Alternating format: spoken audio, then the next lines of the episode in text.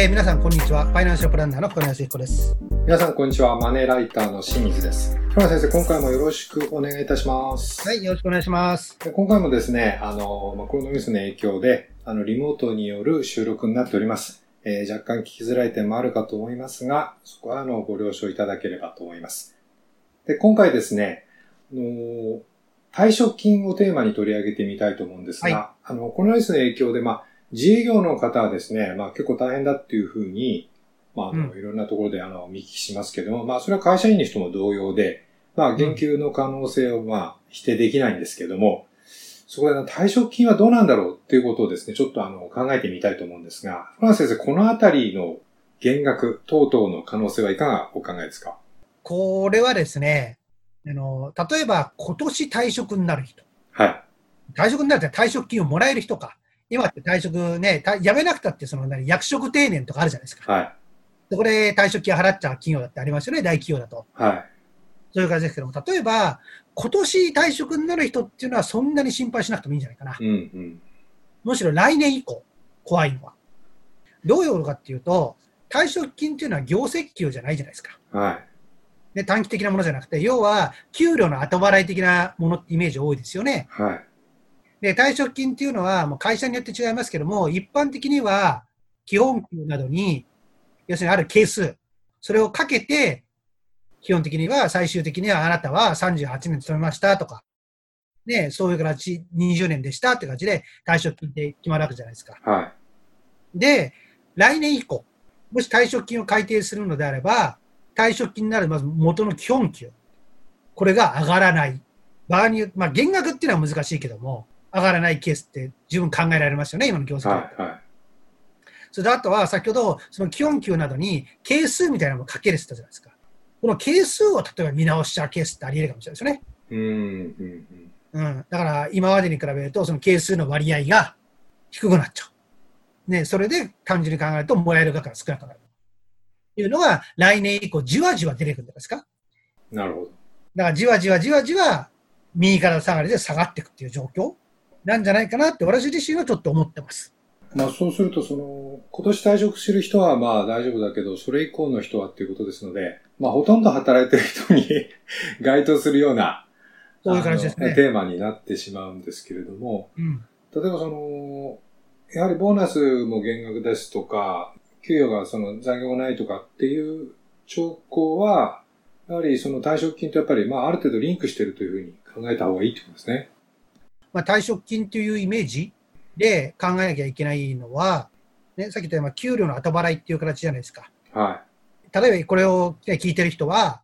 50代の人いたり、40代の人いたり、30代、20代もいろいろいると思うんですけども、期間が長くなればなるほど、透明要因と大きくなるでしょ？ですね。そうすると、若い人ほど退職金の影響って大きいと思うんですよ。ってことを考えると、多分給与のシステム自体が大きく変わると思うんですよ。システムうん、これは今、ね、テレワークであったり、リモートであったり、いろんなことになってるじゃないですか。今までと違う働き方になりましたよね。その、新しい働き方に合わせたお給料っていうのも構築しなきゃいけない。そうすると、これは実際にもうすでに起こっている企業あるんですけども、退職金を退職時にもらうという選択肢と、退職金の部分を、さっき言った退職金っていうのは給料の後取り後払いですから、はい、後払いせずに、今から払いますと。その代わし退職するときはありません。うんうんうん、確かにね、退職金っていうのは、まあ金額も大きいし、ね、場合によってはこれまで頑張ってきたご褒美っていうイメージあるけども、さっき言ったね、給料の後払いなわけじゃないですか。もらう時期の違いだけの話ですよね。っていうことを考えれば、さっき言ったように、時間が長いほど不透明要因が多いってことは、前倒しでもらっちゃった方がいいっていう選択肢だったらいいでしょ？そうですね。うん、うん。ですから今後、退職金も含めて、給料のシステムが変わってきたら、どういう形で自分はもらった方がいいのかと。例えば、退職金そのもらってね、まあ、上乗せ給料がね、退職金後で今までと同じようなシステムをもらう人よりも、給料が数万円多かったら、だからその数万円をもしかしたらイデコとか、みたいなニーサやっていた方が良かったっていうケースは大量じゃないですか。そうですね。それ考えると、退職金に関して言えば、まあ、企業によってやっぱり給料のシステムが変わると同時に、退職金の支払い方法だって変わってくると思った方がいいと思うんですよ。なるほど。そういう意味で来年以降は、今までのライフプラン、退職金でね、老後はこれで賄うとか、それこそ退職金で住宅ローンを払うとかいるじゃないですか。言いますね。そういう考え方だって、もしかしたら変わってきちゃうかもしれないですよ。そうですね。うんまあ、そうすると、あの、マネープランクリニックでよく見るんですけれども、その退職金をですね、まあ、老後資金だとか、今、あの、深野先生言われたように、まあ、住宅ローンその退職金で一括払いで完済しようなどという、まあ、自身のマネープランにもすでに組み込んでいる方もね、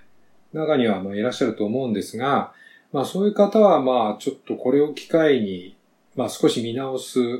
きっかけにした方がいいですね、マネープラン自体を。だから、よくですね、マネープランクリニックでは、ね、我々言うのはボーナスもあまり当てにしないでって言うじゃないですか。はい。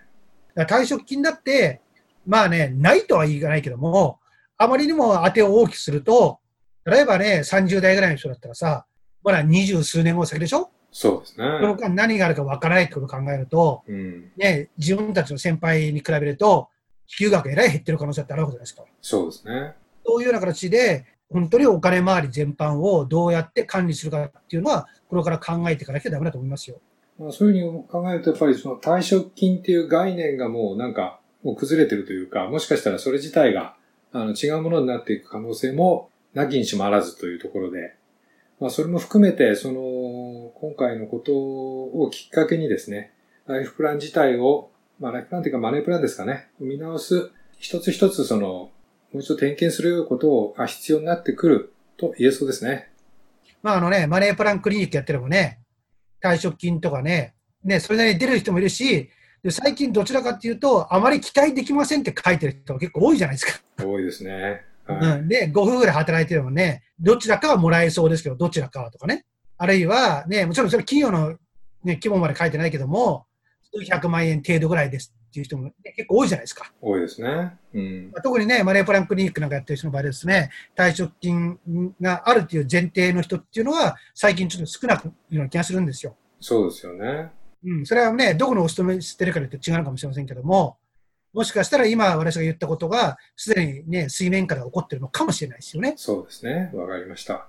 まあ、あの、退職金ということが、まあ、非常に大きな、まあ、金額なんですけれども、まあ、それも、それが本当に支払いがどうかっていうのが低い可能性もありますので、退職金というものをもう一度見直すきっかけにしてほしいと思います。福野先生、今回もありがとうございました。はい、どうもありがとうございました。